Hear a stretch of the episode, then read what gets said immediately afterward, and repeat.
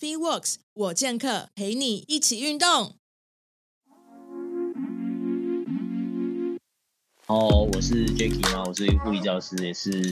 一一位机器体能教练。对，然后现在在我的工作室叫 P 平方训练中心，跟大家做这个讲座的分享。我们今天主题主要是叫呃，今天主题叫力由地起，串联足部力量。哦，那就是顾名思义，就是跟跟要今天要去分跟大家分享一下，就是我们的足部，就是足底的呃呃一些结构啊，然后用力方法啊，发力啊，然后跟一些呃肌肉啊，还有一些我们一些神经系统的话，是怎么去串联我们的整个下肢的力量。然后呃，等于说，其实我们在我们只要在地上行走，或是我们做任何训练，只要是脚在地板上的，其实你都是跟地板去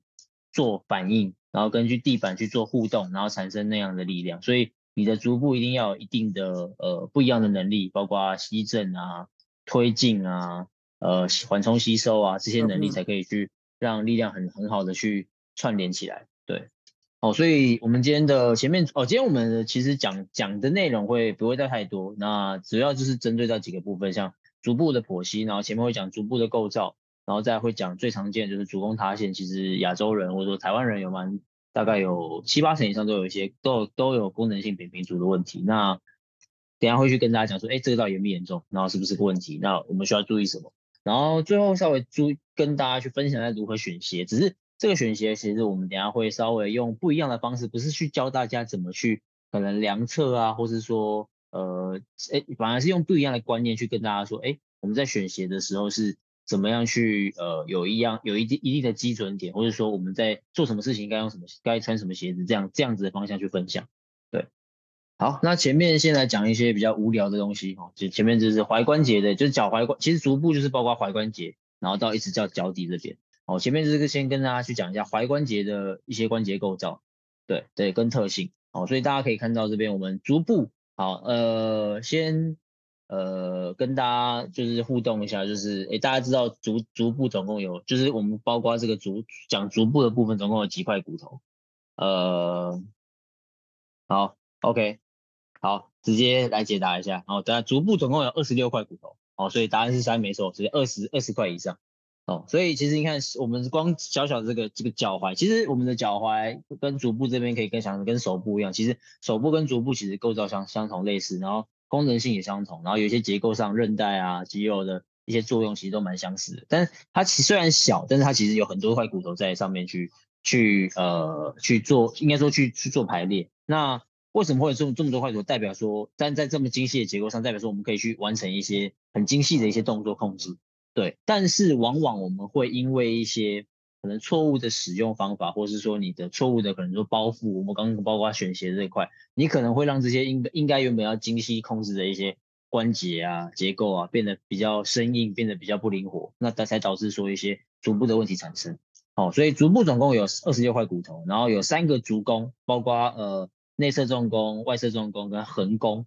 这三个足弓去，然后搭配我们的脚底的足底筋膜，去让我们的足部可以让呃。产生一些对产让我们脚部脚产生一些比较行动自如的一些动作，对，然后再来讲关节的部分哦，关节部分其实我们一般来讲的就是呃踝关节，讲讲的就是这个呃胫距关节叫做踝关节，对，然后另外一个叫做呃胫腓联合关节，就是在你的距骨上面的这个骨头，一个叫胫骨，一个叫腓骨，这之间有个叫联合关节的东西，对，然后再来就是呃联呃胫。我们刚刚讲一般的踝关节，这个胫距关节其实就是让我们脚踝可以上下搬来搬去，这样子就是上下背屈跟直屈这个动作。对，然后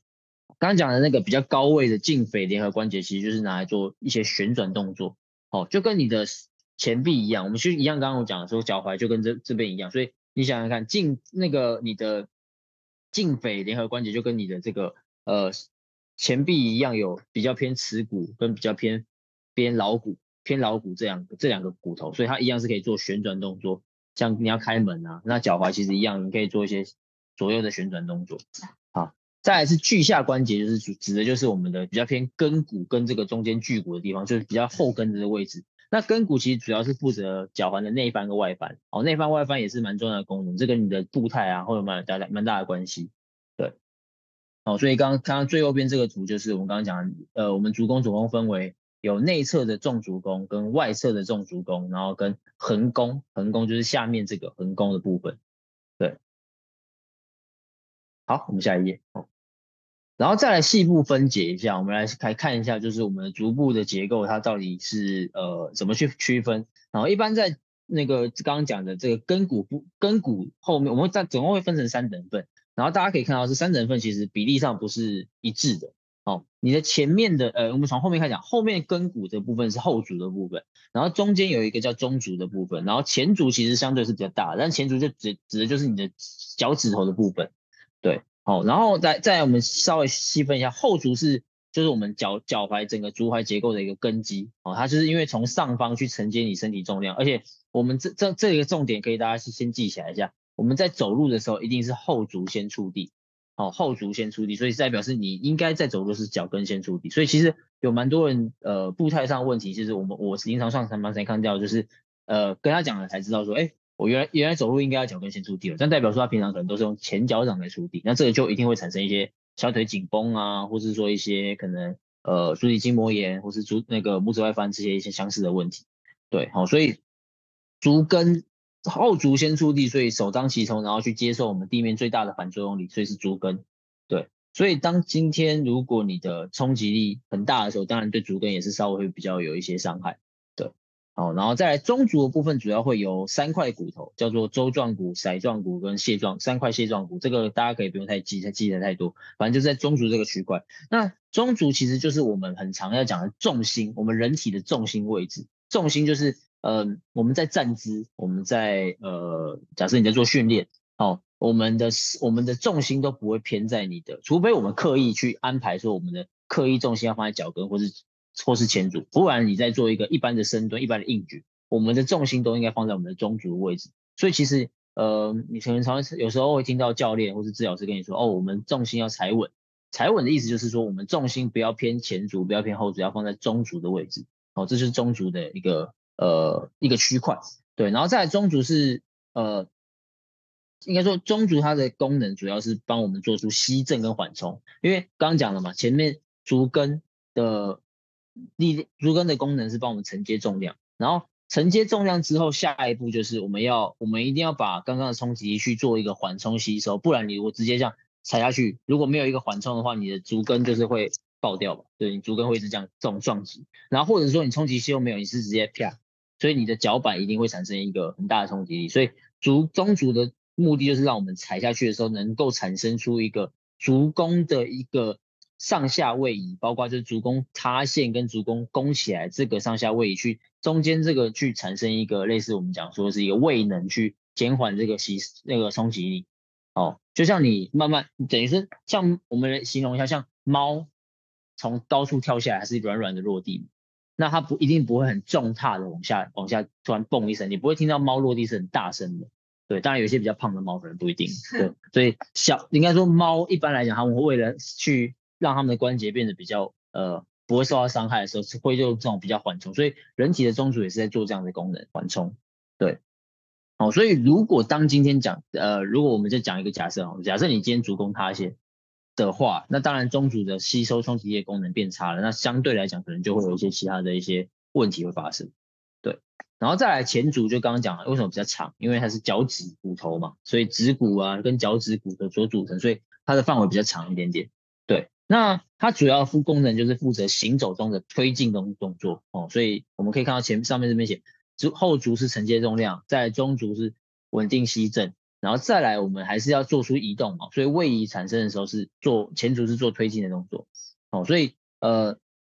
推进的时候就很重要，就是诶你推进的时候有没有办法平均分散你的力道，或者说你的脚趾到底有没有在作用，或者说你我们正常人讲，应该说一般人在推进的时候应该要采使用的大拇大脚趾。你的大脚趾有没有因为你假设你穿鞋选鞋喜欢穿那种包鞋，或者说那种前前面楦头很窄的，那其实你的大大拇指都已经拇指外翻，那它是不是就没办法做很好的推进？那这时候可能就会产生一些其他问题，可能你的二三指指头可能整个粘在一起，或者说产生一些可能呃那个在在推进的时候，反而越推越觉得自己的那个大脚趾外侧是越来越痛的。大脚趾应该说大脚趾的那个。呃，通常会拇指外翻的那个关节处会越来越痛。哦，所以后足、中足、前足它都有它的功能。那我们如果能够让这个功能是很好的去，呃，每一个每一个地方都发挥出来，不要让可能你的前足去做吸震，不要让你的中足去做推进，或是后足去做推进。那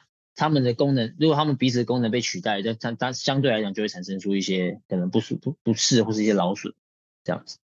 好，那下一页我们要讲的就是功能性的扁平足。哦，那功能性的扁平足其实讲的就是呃，不是先天结构性造成的扁平足。那另外一个讲法叫成人可动性扁平足。那一般来讲，我们会这样判断呢，就是你在没有承重的时候，如果你是有一个足弓的，你可以就是大家可以现在自己看看自己的脚，你在没有承重的时候是有足弓的，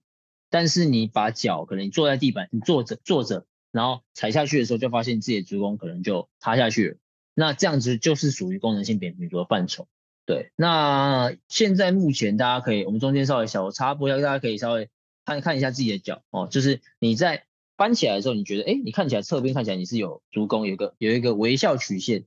对，有一个凹陷的感觉。然后但是你踩下去，踩在地板上就会发现，哎，它塌进去。那如果你有发现这个问题的话，有没有像功能性扁平足这样子检检测？呃，大家也不用害羞了，因为我也有了，所以我说了这个问题不是，应该说，嗯，比例蛮高的。然后你看，也不是说，呃，不是说健康的人就没有，或者说也不能说不健康的人都有。对功能性扁平足其实不见得是一个大问题哦。有时候我们刚刚讲，其实呃，其实在在就最主要讲的是功能的部分。所以如果你有功能性扁平足，反而要更注意一下自己，它是相对来讲比较稍微可能你说比较有风险一点点，但不代表它有问题。好，那通常一般来讲，哈，功能性扁平足它不一定有症状。那如果我们今天假设不幸的你开始有症状，你的扁平足是有症状，有疼痛。对，那我们的治治疗的目的或是复健的目的，就是去限制变形的程度。怎么怎么讲这个意思？因为其实呃，我们人体的结构在假设你今天是呃结构性，我们讲结构性扁平足，在可能在你发育期间六岁的时候就已经决定，就是六岁我们的足弓就已就已经成型了。所以你没有没有没有足弓，或者说足弓比较塌陷，在六岁如果是结构性的就就已经就已经产造造造成这个定局。但是如果是功能性扁平足，我们是有机会去。透过一些方式去延缓它的严严重程度，哦，所以呃要怎么去延延延延延缓这个严重程度？第一个就是改变你的平活动跟休息，就是停止高冲击的运动哦，因为像高冲击运动，包括落地很快啊，或者说跑呃，或是说冲击力很大的这些运动，像篮球、排球、跑步这些，其实相对来讲都对于脚冲击会比较大一点。所以当你今天有症状的时候，其实就要先稍微让这些运动减缓一点点。那你可以改为去做骑脚踏车，然后或是游泳。这些冲击力都比较小，但是其实运动运动的强度还是一样蛮大的，对。然后再来就是第二个，就是跟大家最息息相关，就是减重哦。因为大家就想嘛，假设你今天五十公斤，你对脚底的压力是多少？假设你今天都没有去训锻做做做训练，你突然胖了三十公斤，那脚底一定压力一定撑不住。哦，所以减重其实是在研究上来讲，对于足底的一些呃足部的一些。健康度是一个有很直接的一个改善的一个一个方式，当然，所以大家会想说，哎，减重很困难了，对。但是减重同时也可以去改变很多健康状态，所以大家要去去正视这个问题，对。好，然后体重就过重，其实会增加足部的负担、跟腰部的负担，还有膝关节的负担、髋关节的负担，所以我们关节都没有，应该没有一个关节是在体重重的时候是会好的。哦，所以要节要改善自己的健康状态，一定要在体重上去做一些控管，或者说是。呃，假即使你今天没办法让你的呃体重很快速的下来，那你也要让你的肌力提升到可以去负荷自己的体重的程度。哦，这是另外一个考量点。对，好，再来就是呃使使用一些足部的一些脚具，包括像一些足弓垫啊，然后可能足弓鞋啊，去减少足弓有过度的过度的塌陷。哦，临床上这这这样的效果其实是蛮蛮直觉，蛮蛮直接可以可以改善的。对，然后再来就是更换鞋子。哦，这个我常跟我的一些患者啊，去去去讨论，就是我会问他说，哎，你的鞋子就只有平常就只有一双鞋吗？在，或者是说平常你有在替换鞋子吗？或者说你在不同场合穿不一样鞋子吗？那蛮大多数人我发现，哎，还蛮常人就是一双一双鞋穿到底，穿到底，然后就是每天上班都穿，然后去运动也穿那双鞋，然后平常外出散步也是这样写。对，所以嗯，呃，那但是之前我读过一个 paper 啊，其实他在里面研究就会讲到说，呃，他叫讲的就是说你的 shoes 的呃 switch，或者说那个叫反正更替，嗯、对，他是讲更替的这英文，你常常去更替你的鞋子，其实是对你的足部健康是有蛮直接的改善，对，哦，所以大家就是就好奇啊，就是大家会呃在做运动跟平常上班都穿同一双鞋吗？不然这样讲，如果你一个礼拜有三双以上的鞋可以更替的，就是你一个礼拜至少会换穿三双一样不不一样的鞋子。这样的问题，我们就可以看出大家是不是鞋控哦？没有，是不是很爱买鞋子？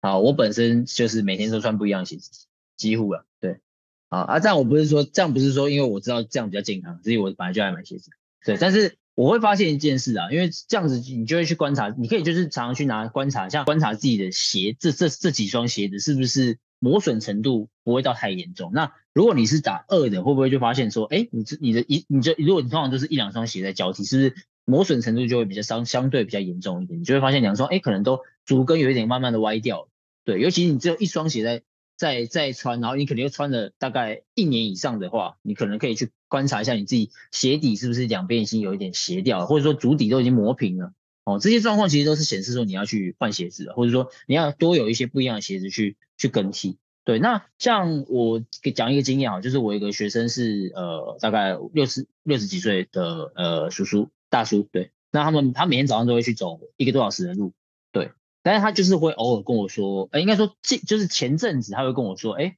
开始就是他平平常每天都走路啊，但是为什么最近开始觉得小腿开始不舒服，或者说脚跟开始怪怪的，对，或足底开始怪怪的。那我就我就问说，哎，我就问了他很多人，我们都想了很多，就是哎，其实活动量也没有变多啊，每天也是走那些路啊，然后路况也差不多，都走一样的地方，对。那最后就去把问题去拿拿起来，他拿他拿他鞋子起来看，哦，好，真的真的是那那双鞋就是。因为他也是每天都穿同一双鞋那种人，对，所以就是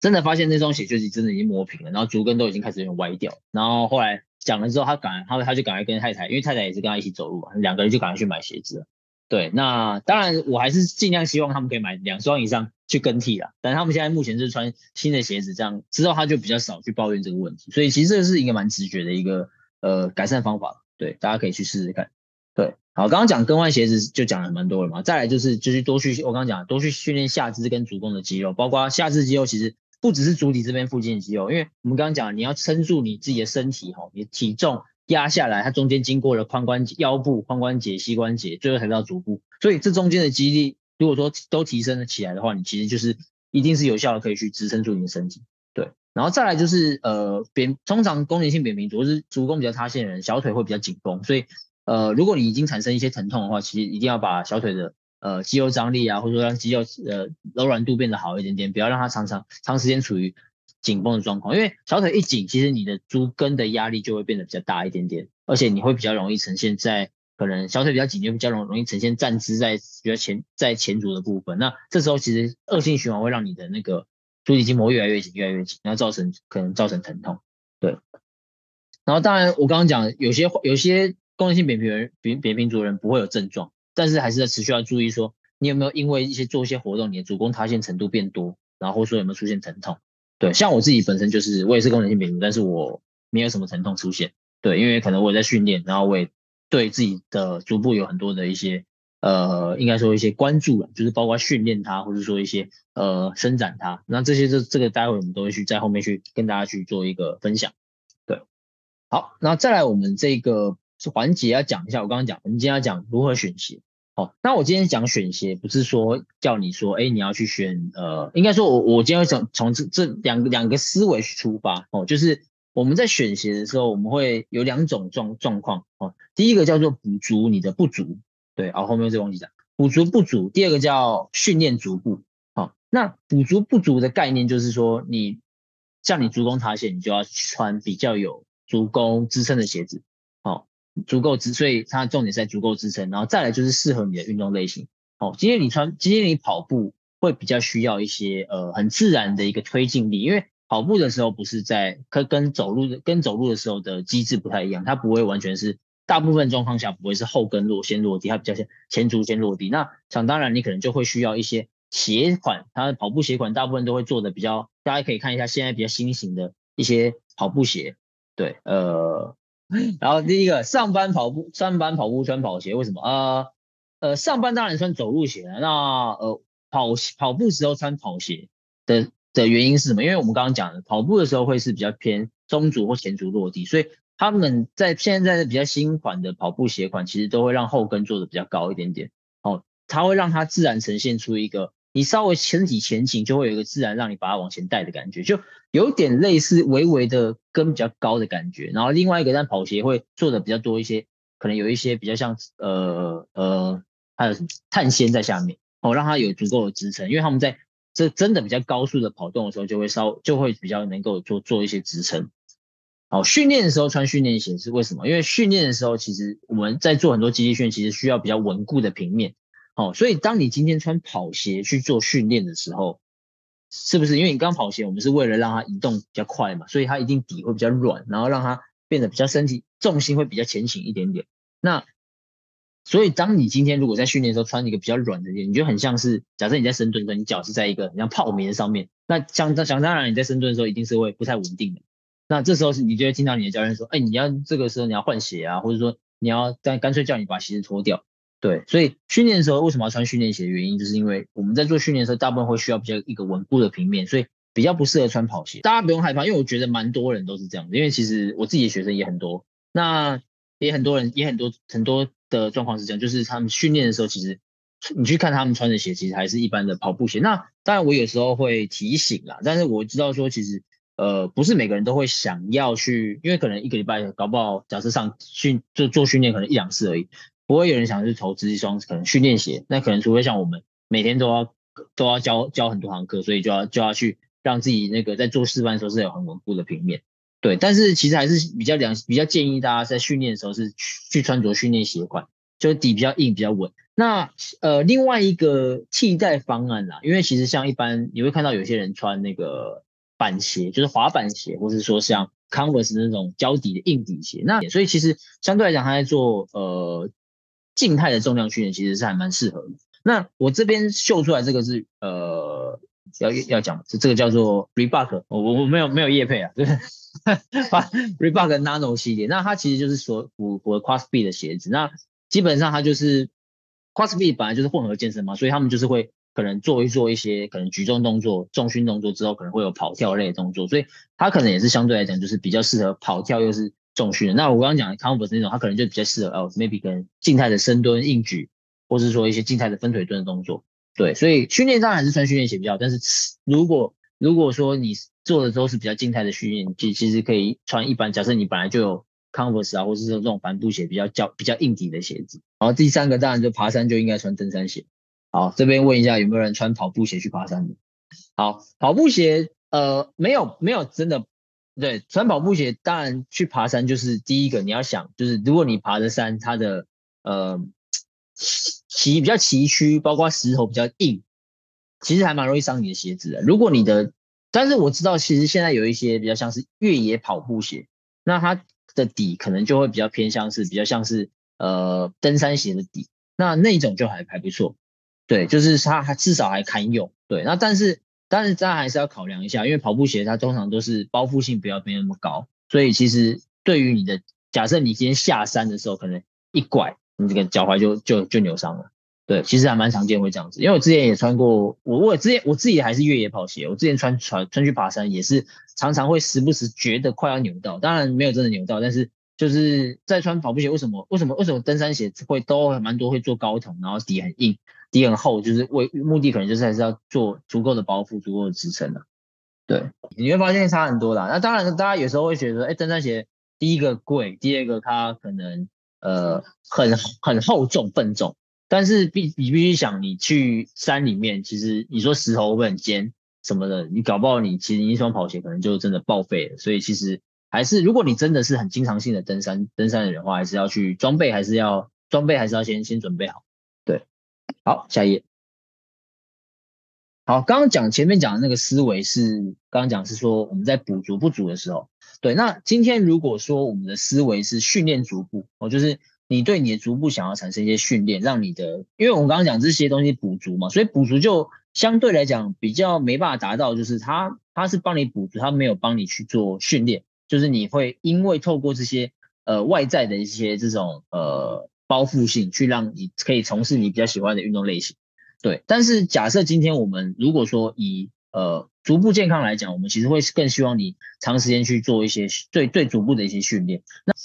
呃训练足部的概念就是在选鞋的话，就是尽量越少支撑越好，就是你要让你的足底是最呃得到最大的释放，让你可以感感在你做任何动作的时候可以感觉到你的足部，对，然后可以去开发自身足部的潜能。那哦，你们有超慢跑？那、你们是在哦，但是他们也是线上的。所以建议他们穿跑鞋。哦，如果我我我会说啊，如果你觉得你做那些东西做完之后，脚跟跟腱或者说你的小腿会觉得特别的